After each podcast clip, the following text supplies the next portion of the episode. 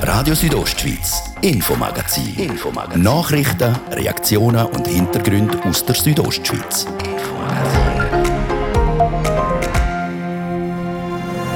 Der Moment, wo man im Keller die Wanderschuhe wieder hintere und die Skischuhe wieder vorne stellt. Das ist auch der Moment, wo wir zusammen mit den SAC-Hütten in der Region auf die Sommersaison zurückschauen. Wir sind sehr gut gebucht. Von Anfang Juli bis Mitte September haben wir eigentlich Buchungen voll gehabt. Aber es ist natürlich dann äh, das Wetter dazugekommen. Viele Reservationen, die dann doch noch im letzten Moment wegen dem Wetter storniert worden sind. Was das für Zahlen von den SAC-Hütten heisst, wir haben nachgefragt gefragt. Und mit einem Jahr Verspätung wird das Wochenende in Pfalz endlich wieder gejodelt und gesungen. Der Bündner Jodlertag steht an. Wir können fast nicht glauben, dass es jetzt wirklich so weit ist. Geschichten und Themen, die unsere Region bewegen. Das ist das Infomagazin auf Radio Südostschweiz. Am Mikrofon ist Adrian Kretli.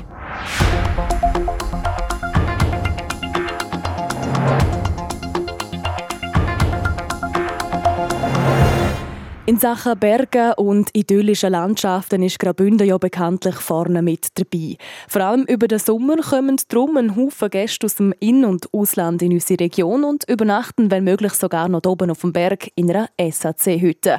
Wie viele Leute das es diese Saison in die Berge gezogen hat, Deborah Lutz hat nachgefragt. So schön Wandern auch ist, irgendwann braucht man auch mal etwas zu trinken oder eine Pause. Dafür bietet sich eine Berghütte an. Zum Übernachten gibt es in Graubünden rund 30 SAC-Hütten. Zur diesjährigen Wandersaison sagen die Hüttenwartinnen und Wart, eigentlich im Schluss bin ich zufrieden. Der Anfang eben harzig und nachher ist es aber wirklich, denke ich, gut gelaufen. Die Saison ist eigentlich sehr gut gelaufen. Das, was ich bis jetzt gehört habe von den Hüttenwarten, sind sehr zufrieden gewesen. Dadurch, dass das jetzt auch noch schön war im Herbst, haben wir eigentlich sehr eine gute Saison gehabt. Wir sind happy. In den SAC-Hütten züchtet man also mehrheitlich positive Fazit. Und das, obwohl man das Gefühl hat, dass der Sommer ins Wasser geht ist. Beispielsweise ihr Käschhütte in Davos war schon der Start der Saison eher harzig, wie der Hüttenwart Balthasar Dinkellacker sagt. Wir haben relativ viel Schnee, gehabt. wir liegen auf 2625 Meter über Meer. Und dann ist immer so ein bisschen für die Leute immer die Frage, ja, können wir kommen, können wir nicht kommen, sind die Wege gefährlich oder nicht. Und das ist so ein bisschen kombiniert mit dem schlechten Wetter im Juli, ist das so ein bisschen relativ mühsam gewesen. Ja, durch das haben wir eben eher ein bisschen weniger Leute gehabt, im Gegensatz zum letzten Jahr.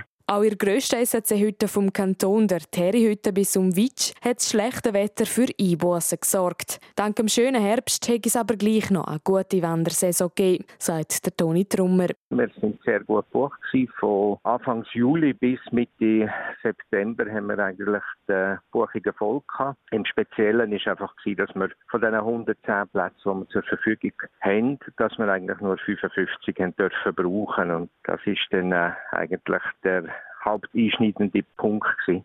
Vom Oberland ins Oberengadin, vor grössten in die höchste SAC-Hütte vom Kanton, die Rienatsch-Hütte. Auch hier sind vor allem die Wochenende ausgebucht. Während der Woche sei es wegen der Zertifikatspflicht aber schwieriger geworden, um die Betten zu füllen. Die 3G-Regeln haben aber auch Vorteile, sagt Hüttenwartin Jill Lukas. Stimmung in der Stube ist jetzt meistens auch wieder ein bisschen entspannter oder besser, sage ich, weil die Leute wieder können miteinander Spiele machen und wir wieder vielleicht ein paar Perlen an einem Tisch haben und nicht alle mit Trennwand dazwischen. Und das ist schon schön, weil das ist etwas, was EZC heute doch ausmacht, dass man Leute kennenlernt und zusammen am Abend pläudeln und Spiele machen.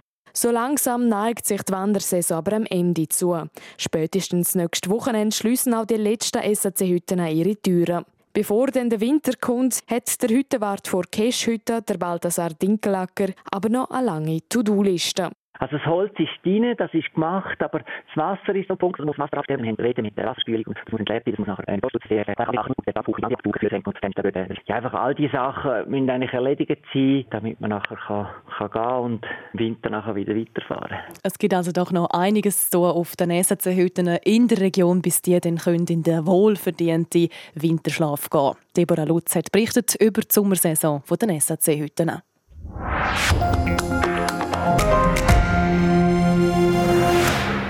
Wir sind schon wieder mitten im Wahlkampf. Im Wahlkampf um die Plätze in der Bündner Regierung. Heute hat jetzt auch die Mitte Graubünden ihres Kandidatinnen und Kandidatenkarussell gestartet. Das, wenn auch nur verhalten. Michael Brünker. Die Mitte Graubünden geht mit einer Frau ins Rennen um einen Sitz in der Bündner Regierung. Wir sind überzeugt, äh, dass wir sehr gute Frauen bei uns äh, in der Partei haben, die das Zeug haben, äh, zum Regierungsrätin werden. Und darum werden wir auch eine Frau nominieren. Was die Namen angeht, da hält sich der Co-Präsident der Mitte Graubünden, der Kevin Brunold, aber noch bedeckt. Was sicher ist, an Kandidatinnen wird es nicht fehlen. Wir haben unsere Regionalkreis- und Ortsparteien aufgefordert, zu müssen Namen nennen und Kandidaturen einzureichen. Und nachher wird es einen Antrag geben von der Geschäftsleitung an die Nominationsversammlung, wer das wir vorschlagen zum Nominieren. Die Nominationsversammlung ist im Dezember. Spätestens dann wird bekannt, welche Frau für die Mitte Graubünden Regierungsrätin werden soll. Dass die Mitte eine Frau nominieren wird, das sei zu erwarten gewesen, sagt der RSO-Redakteur und Politexperte Fabio Theus. Letzten Mittwoch nämlich hat die FDP bereits ihren Kandidat nominiert. Das ist der Martin Bühler, eine männliche Person. Auf der anderen Seite haben wir Roman Hug bei der SVP, wo ins Rennen geht um einen Sitz in der Bündner Regierung. Auch er ist ein Mann und darum liegt es eigentlich ja, auf der Hand, dass die Mitte mit einer Frau will in das Rennen hineingehen um einen Sitz in der Regierung. In der Bündner Regierung ist seit drei Jahren keine Frau mehr mit dabei gewesen. Ein möglicher Grund dafür, dass jetzt unbedingt eine Frau ins Rennen geschickt werden muss. Das ist immer wieder eine Kritik, die aufkommt, nämlich, dass eben in der Bündner Regierung keine Frau vertreten ist. Und darum hat sich Mitte natürlich überlegt, nach diesen beiden männlichen Nominationen, wie ich vorher gesagt habe, durch den Martin Bühler FDP und den Roman Hug SVP, zum sagen, wir wagen es und wir gehen mit einer Frau ins Rennen um einen Sitz in der Bündner Regierung, um eben auch gerade den Wählerinnen und Wählern eine Möglichkeit äh, zu bieten, um eine Frau in die Bündner Regierung einzuwählen. Offiziell hat die Partei aber noch keinen Namen genannt. Die Gerüchteküche, die brodelt aber schon gewaltig. Ein Name, der schon seit Monaten immer wieder umkursiert, ist der von der Carmelia Meissen, der äh, Gemeindepräsidentin von Ilanz und Grossrätin. Sie bringt sicher als Gemeindepräsidentin Führungserfahrung mit, also auch hat einen politischen Exekutivrucksack dabei. Auf der anderen Seite aber auch als Grossrätin kann sie sich auf dem politischen Parkett bewegen, hat also auch legislative Erfahrungen. Ein zweiter Name, der immer wieder fällt, ist der von der Aita Zanetti. Die Unterengadiner ist aktuell Standespräsidentin im Bündner Parlament. Das Amt geht noch bis im Sommer 22. Nachher wäre sie durchaus frei, um für die Regierung zu kandidieren. Der Entscheid könnte Signalwirkung für die anderen Parteien haben. Denn auch bei ihnen sind viele Frauen im Gespräch für die Bündner Regierung, wie der Fabio Theus sagt. Einerseits haben wir die SP und die Werden, das ist eine Listenverbindung. Man geht davon aus, dass man dort auch eine Frau wird ins Rennen schicken um einen Sitz in der Bündner Regierung. Und auch bei der GLB geht man davon aus, dass man dort jemanden nominieren wird. Auch dort wahrscheinlich eine Frau und wahrscheinlich wird das Geraldine Danuser sein. Ähm, sowohl die Listenverbindung von SP und Werden, aber auch die GLP, die Kandidatinnen dort werden wohl wenig Chancen haben. Aber eben, das ist Politstrategie. Man wird durch die Kandidaturen natürlich auch können den anderen Parteien Stimmen wegnehmen und eben so eine Alternative schaffen den Wählerinnen und Wählern. Der Wahlkampf ist also bereits in vollem Gang. Die Regierungs- und Parlamentswahlen sind dann am 15. Mai 2022. Das also die Strategie der Mitte Graubünden. Morgen Abend ist das erste Mal noch die Nominationsversammlung der SVP Graubünden. Stimmen dazu die gibt es wie immer hier bei uns im Infomagazin.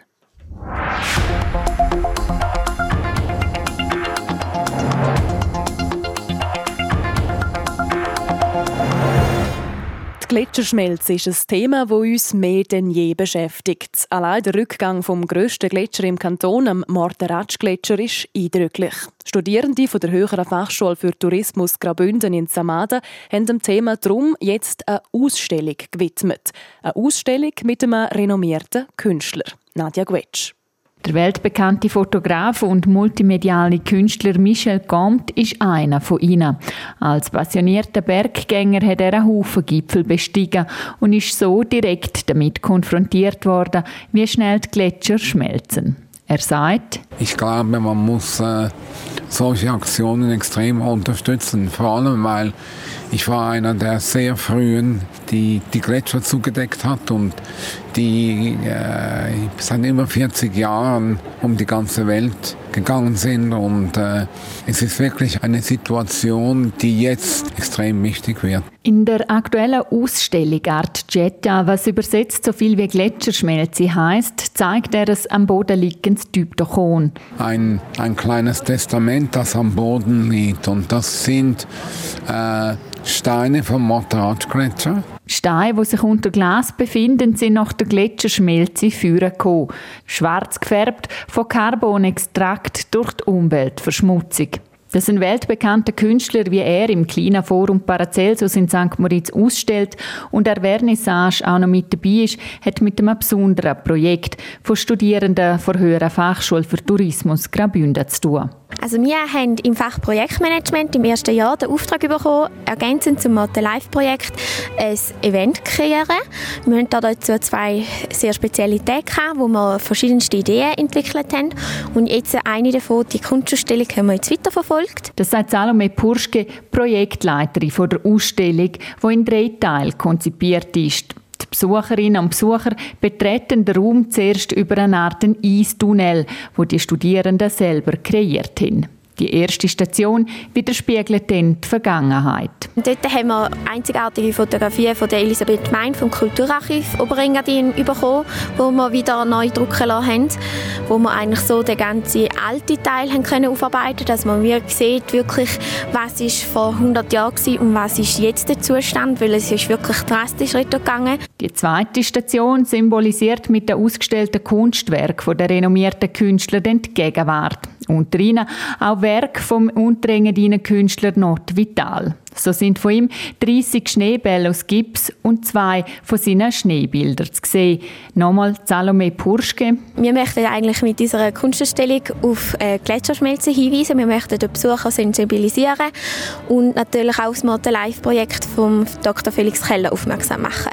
Der dritte Teil der Ausstellung ist der Zukunft gewidmet. Mittels einem Kurzfilm und Interviews wird der aktuelle Stand der Forschung zur Gletscherschmelze und darüber, wie die in Zukunft könnte aussehen. Kuratorin Caroline Geist hat die Studierenden beim Projekt unterstützt. Wie geht man auf Künstler zu? Ich habe sie mitgenommen zum Beispiel zum Studio von Michel Comte. Wir haben sie in Kontakt gesetzt, wir haben die Werke zusammen angeschaut, wir haben uns überlegt, wie kann der rote Faden von der Ausstellung aussehen, welche Werke wollen wir dann, von welchen wir gesehen haben. Die Zusammenarbeit sei auf der ganzen Linie sehr professionell gewesen. Darum sagen die Künstler auch von Anfang an mit dabei gewesen. Und? Und jetzt wünsche ich den Studenten viel Glück in ihrem Projekt, weil es wirklich ein Projekt ist, ist, dass die Anforderungen, glaube ich, von einem Studentenprojekt weit übertrifft. Die Ausstellung Art Jetta läuft noch bis Ende des Monats.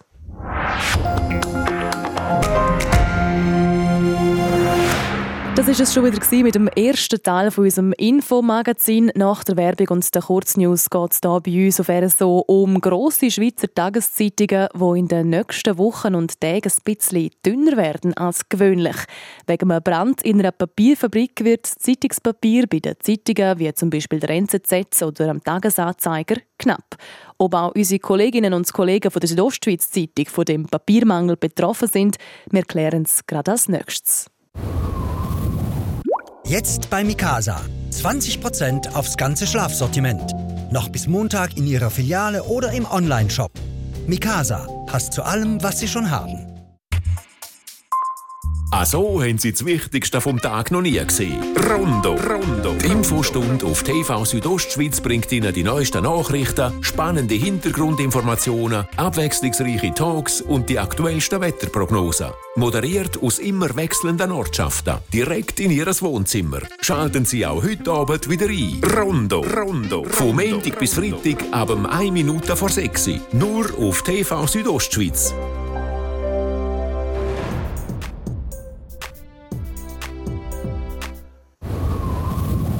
Das ist euer Radio von hier, Radio Südostschweiz, halbe sexy haben wir's. Wir werden kompakt informiert vom Gianandrea Accola. In der Schweiz und in Liechtenstein sind dem Bundesamt für Gesundheit heute 923 neue Coronavirus-Ansteckungen gemeldet worden. Gleichzeitig registrierte das BAG neun Todesfälle und 39 Menschen mussten wegen einer Ansteckung ins Spital. Ein Seebeben der Stärke 6,4 hat heute Vormittag die griechische Insel Kreta erschüttert. In der Hafenstadt Iraklion und vielen anderen Orten flüchteten die Menschen in Panik auf die Straßen. Berichte über Verletzte oder Tote gab es keine. In den Gesprächen zur Bildung einer neuen deutschen Regierung steht wohl die Stunde der Wahrheit bevor. Das sagte der Generalsekretär der deutschen FDP Volker Wissing. Derzeit verhandeln SPD, Grüne und FDP über eine mögliche Ampelkoalition. Die Menge an Gemeinsamkeiten sei größer geworden, hieß es von Seiten der Grünen. Die Verhandlungen sollen am Freitag weitergeführt werden. Oberhalb von Pontresina ist es gestern Nachmittag zu einem Bergunfall gekommen. Eine Wanderin stürzte ab und konnte laut der Kantonspolizei Graubünden nur noch tot geborgen werden. Die 71-Jährige lief demnach gemeinsam mit ihrem Ehemann von der Segantini-Hütte Richtung Alp Langwart. Dabei stürzte sie und fiel rund 200 Meter einen felsdurchsetzten Hang hinunter. Wetter. Präsentiert von ihrem Wanderski- und Winterschuhspezialist Bläse Sport und Mode an der Voa Principala in Lenzerheide. Es hat viele Wolken heute Abend über der Südostschweiz, vor allem im Norden kommt es jetzt schon lokal regnen. Am längsten trocken bleibt es in den Südtälern. In der Nacht zieht eine Kaltfront auf. Spätestens dann kommt es verbreitet regnen. Die Schneefallgrenze die sinkt im Laufe der Nacht auf rund 1000 Meter ab. Und morgen Mittwoch ist es zuerst noch grau und stellenweise auch noch nass. Im Laufe des Tages tut es aber immer mehr auf. Darum dort zeigt sich dann auch kurz einmal noch die Sonne. Es bleibt frisch. Wir erwarten morgen maximal 11 Grad im Churer Rheintal. In Schkuhl gibt es 6 und in Bergün 5 Grad. Verkehr präsentiert von Garage Bardellini in Katzis. Dein Honda-Partner mit einem kompetenten Team und bester Qualität bei Reparaturen von allen Marken. Garage-bardellini.ch wir haben eine Meldung zu der A13 Dusis Chur zwischen Dusis und Rotenbrunnen. Stau wegen Tier auf der Fahrbahn passen jetzt also besonders gut auf. Wobei jetzt sehe ich auf unserem Verkehrsradar, ich kann hier gerade wieder entwarnen. Also Dusis Chur zwischen Dusis und Rotenbrunnen, dort ist äh, der Stau wegen Tier auf der Fahrbahn wieder aufgelöst. Der Verkehr der rollt dort also störungsfrei und auch sonst im Sendegebiet haben wir im Moment keine Meldungen über größere Störungen. Weiterhin eine gute und unfallfreie Fahrt wünschen wir euch. Und damit wieder zurück in die Redaktion zu der Adrienne Kretli.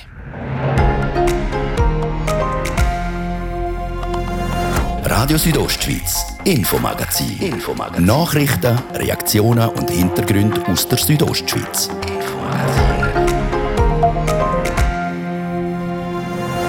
Wenn es auf dem Kopf wieder beißt und zwickt, dann ist wahrscheinlich wieder Los-Saison. Die kleinen, harmlosen, aber für Betroffene ziemlich lästigen Parasiten nisten sich in diesen Wochen gerne wieder in den Haaren von ihren Opfern ein.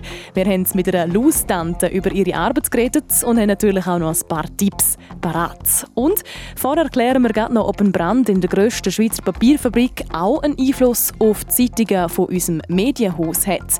Das und mehr haben wir für euch gerüstet im zweiten Teil vom heutigen Infomagazin hier auf RSO. Schön.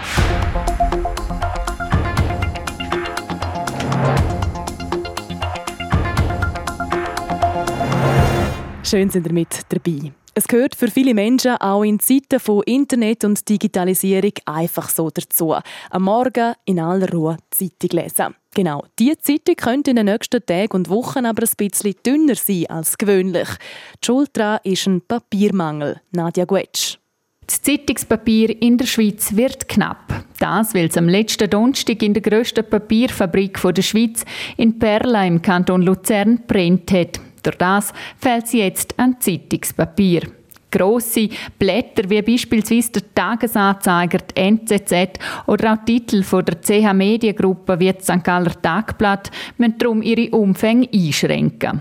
Für unsere Kolleginnen und Kollegen von der Zeitung Südostschweiz, die zur Somedia gehört, hat das vorläufig keinen Einfluss. Das sagt der CEO, der Thomas Kundert. Wir können ein paar kleinere Massnahmen machen mit der äh, Reduktion von Reservezeitungen beispielsweise, wo wir äh, die Auflagen ein bisschen reduzieren können, wo aber äh, keine Auswirkungen hat dann auf die Leser oder auch auf die Werbekunden. Angst, dass Zeitungen in Graubünden in Zukunft also dünner werden, muss man nicht haben. Vor allem dank einem Notvorrat können wir die Situation grösstenteils abfedern, erklärt der Urs Zieri. Er ist der Geschäftsführer von der Somedia Partner AG in Haag, wo die Zeitungen vom Somedia Verlag druckt. Wir sind jetzt auch mit dem zweiten Lieferanten schauen, dass wir da noch einen Puffer schaffen können Glücklicherweise sind wir jetzt einfach in der Situation, durch das, dass wir sehr hohe Lagerbestände haben, dass wir da einen Teil von dem Risiko abfedern können. Schon in den letzten Monaten sei die Situation mit dem Zeitungspapier nämlich nicht ganz einfach gewesen. Generell herrscht momentan ein Mangel an Altpapier, wo zur Herstellung gebraucht wird. Der Brand in der Papierfabrik habe die Situation jetzt noch weiter verschärft. Bei der Somedia Partner AG, wo unter anderem die Zeitung Südostschweiz druckt, setzt man darum auf Vorräte. Also wir haben insgesamt ein Standardpapierlager bei uns von etwa 240 Tonnen. Und das ist halt immer unterschiedlich, je nachdem, was für einen Zeitungsumfang das wir haben, brauchen wir entsprechend die verschiedenen Rollenbreiten. Von dem her, wenn man das Ganze so würde anschauen, würde ich jetzt mal sagen, etwa knapp zehn Tage würde das Papier lange. So, der Urs Zieri. Vorläufig müssen Zeitungen aus dem Hause so Media also ihre Umfänge noch nicht einschränken. Trotzdem hofft man natürlich, dass die große Papierfabrik in Luzern bald wieder Zeitungspapier liefern kann.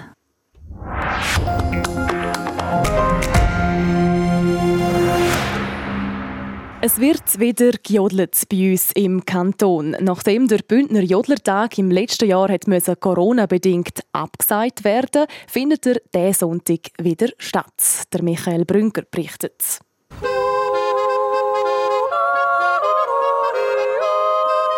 Im letzten Jahr ist der Bündner Jodlertag Corona zum Opfer gefallen. In diesem Jahr aber darf er endlich wieder stattfinden. Und das freut die Organisatoren sehr, wie die OK-Präsidentin Lucia Zimmermann sagt. Wir können fast nicht glauben, dass es jetzt wirklich so weit ist, aber äh, die Zeichen stehen gut und das Wetter kommt auch gut. Das entlastet auch noch ein bisschen. Wir sind froh und glücklich. Die 46. Ausgabe vom Bündner Jodlertag hat ein vollpacktes Programm. Ein Programm, das kein Wunsch offen lässt für aktive Jodler und Jodlerinnen und natürlich auch für alle Jodelfans. Also die Hauptsache ist, am Nachmittag sind die, alle die Vorträge, bei 27 oder 28 an der Zahl in der Schweigezone.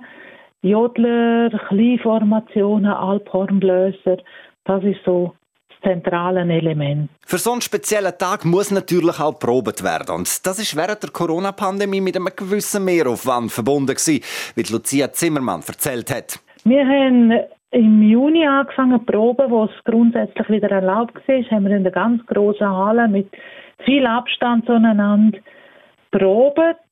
Das war eine Herausforderung, aber es ist zunehmend besser gegangen. Und jetzt haben wir auch, wir haben einfach jetzt viel einen grösseren Proberaum.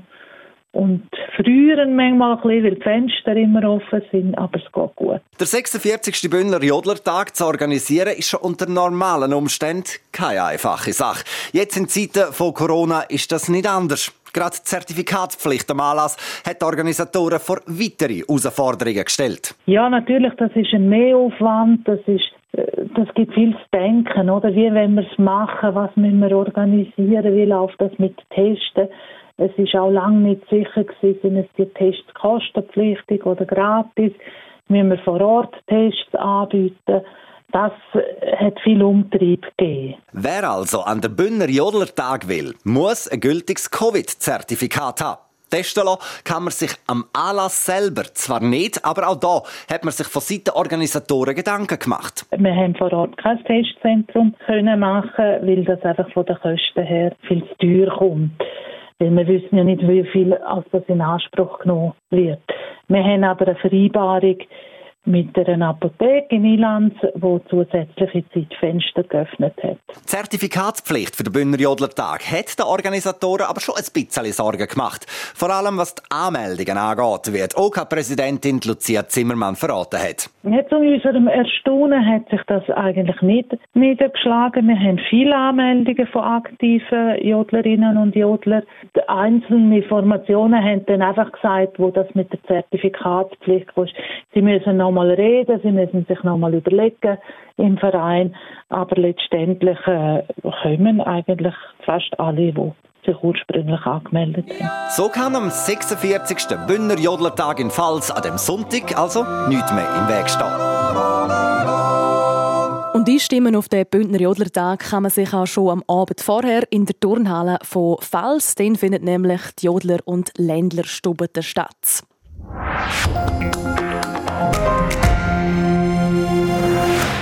Kaum darüber geredet, beißt es und kribbelt es auch schon überall. Lüs. Die treiben vor allem im Herbst und Winter gerne ihres Unwesen. Abhilfe schaffen tut hier die Lustante, die in diesen Tagen in einen Haufen Schulen auf Besuch kommt. Der Michael Brünker berichtet. Schon darüber reden lässt bei vielen ein Kribbeln oder Jucken entstehen. Wenn dann aber aus dem Gedanken Wort wird, ist das heutzutage weder ein Grund für Panik noch peinlich. Damit nicht gerade eine ganze Klasse von Läusen befallen werden, hilft Ursina Kasper. Sie ist nämlich professionelle Lustante. Also es gibt Schulen, die uns anfragen, ob wir ähm, kommen und dann wir alljährlich einfach eine, eine Lustkontrolle durchführen. Und dann gibt es auch Schulen oder Gemeinden, die fragen einfach an, wenn sie aktuell starken Lausbefall haben. Und dann gehen wir einfach dann vorbei. Wenn die Laustante in die Schule kommt, dann wird aber nur kontrolliert. Behandelt tut sie die Kinder nicht. Nicht, dass sie das nicht wollen oder können. Der Grund ist ein anderer. Ja, das wäre einfach zu umständlich. Weil wenn Schulen 400 Kinder haben und wir müssen da irgendwie 20 Kinder noch gerade direkt vor Ort behandeln, das würde vom Zeitaufwand gar nicht gehen. Behandelt wird so ein Lausbefall mit einem Lausmittel. Solche Mittel gibt es aber einen Haufen und auch da kann die Laustante helfen, wie die Cursina Kasper bestätigt. Es gibt verschiedene Mittel, es gibt chemische, es gibt ein bisschen sanftere und je nachdem, wie viel Läuse das man hat oder wie viel Nissen, tut man dann das entsprechende Mittel äh, empfehlen. Der Lausbefall ist übrigens die zweithäufigst ansteckende Erkrankung auf der Welt. Zudem fällt bei vier von fünf Betroffenen der Juckreiz. Der kann übrigens auch erst nach mehreren Wochen sich zeigen. Es kann so unter Umständen vier Monate gehen, bis ein Lausbefall bemerkt wird. So ist jetzt wieder mehr Vorsicht geboten, denn die Herbst- und Winterzeit sind prädestiniert für die Verbreitung vom Parasit, wie die Lustante sagt. Ja, man sieht das vermehrt so nach den Ferien, nach den Sommerferien, nach den Herbstferien, wenn die Leute halt umeinander reisen, auch so nach Schullager, nach Reitlager, Kinder zusammen sind, dann treten das verhäuft auf, ja. Es gibt gerade, was die Übertragung von Läuse angeht, einen weit verbreiteten Aberglauben, wie Ursina Kasper sagt. Läuse gumpen nicht, Läuse springen nicht, Läuse äh, nur durch direkten Kontakt sich äh, verteilen. Auch fehlende Körperhygiene ist nicht die Schuld, wenn man sich der Parasit einfängt. Also es ist ganz, ganz wichtig zu sagen, das hat wirklich gar, gar nichts mit dem zu tun. Studien zeigen sogar, dass Läuse gewaschene Haare lieber haben als fettige. Die Hygiene hat also keinen Einfluss auf Lausbefall. Wie man sich vor einem Befall aber schützen kann, weiss die Laustante durch seinen Kasper. Keine Kappen tauschen. Die Kinder schauen, dass die Velohelm nicht austauschen. Zwischen ihnen vielleicht einfach einmal desinfizieren. Und wenn man in der Ferien war, dass die, die Sachen, die man auf dem Kopf hat, einmal reinigen. Das macht schon sehr viel aus. Übrigens, selber nach Lüs oder Luseier, sogenannten Nissen zu suchen, ist oft nicht von Erfolg gekrönt. Es ist schwierig zum Nissen erkennen. Man muss dafür wirklich ein geschultes Auge haben. Dann hat man wirklich das Gefühl, das sind Schüppli oder es ist sonst etwas. Also meine Kollegin äh, Kerstin Gantenbein und ich haben da wirklich sehr, sehr viel Erfahrung und kennen das und können das wirklich gut unterscheiden. Kopflüsse befallen übrigens ausschließlich der Mensch und Mädchen sind um Vielfaches häufiger vom Befall betroffen als Buben. Haben wir wieder etwas gelernt. Der Michael Brünker hat berichtet und jetzt zu deutlich erfreulicheren Nachrichten aus dem Sport, hoffen wir. Radio Südostschweiz, Sport. Heute Abend steht nämlich die Schweizer Nazi wieder auf dem Platz. Gegner heisst Litauen, Gian Andrea Accola. Ja, und da hoffen wir doch definitiv auf ein erfreuliches Ergebnis, wenn dann am Viertel vor 9 Uhr Abpfiff ist zu dem immens wichtigen Spiel für die Nazi. Ein Sieg ist eh Pflicht, aber im besten Fall gibt es einen mit einer grossen Tordifferenz. Italien liegt in der Quali-Gruppe für die WM in Katar nicht nur drei Punkte voraus, sondern der Europameister hat auch ein deutlich besseres Torverhältnis als die Schweiz. Ein Defizit von minus 6 sechs Goal müsste die Schweiz auf die Schweizer Nazi auf Italien noch gut machen, um direkt an die WM reisen, falls man am Ende der Quali gleich viele Punkte haben wie Italien. Schafft die Schweiz das nicht, dann muss die Nazi das Auswärtsspiel gegen Italien nächsten Monat gewinnen oder darauf hoffen, dass Italien irgendwo überraschend noch Punkte liegen lässt. Ein bisschen komplex die Ausgangslage, darum nochmal, ein Sieg ist Pflicht und möglichst einer mit einem Haufen Goal Unterschied. So hat die Schweiz dann die beste Ausgangslage vor dem Knüller gegen Italien. Zum Eishockey. Heute Nacht ist Saisonstart in der NHL. Zum Auftakt zücht der Titelverteidiger Tampa Bay Lightning am halb zwei den Meisterbanner unter ihres Hallendach und dann empfangen sie zum Saisonauftakt Pittsburgh Penguins. Mit noch mehr Spannung erwartet wird aber der erste Auftritt von der Seattle Kraken. Das neu geschaffene Team trifft am 4. Schweizer Zeit zum Saisonstart auswärts auf die Vegas Golden Knights. Ein Duell also zwischen den beiden neuesten Teams in der besten Hockeyliga der Welt. Das war es mit dem Infomagazin hier auf Radio Südostschweiz. Das Wichtigste aus der Region und die ganze Sendung zum nochmal in Ruhe nachlesen gibt es jederzeit online unter südostschweiz.ch radio. Ihr könnt sie auch gerne als Podcast abonnieren oder jeweils vom Montag bis Freitag live reinhören, immer ab dem Viertel ab 5 Ich wünsche weiterhin einen schönen Abend. Am Mikrofon verabschiedet sich Adrian Kretli.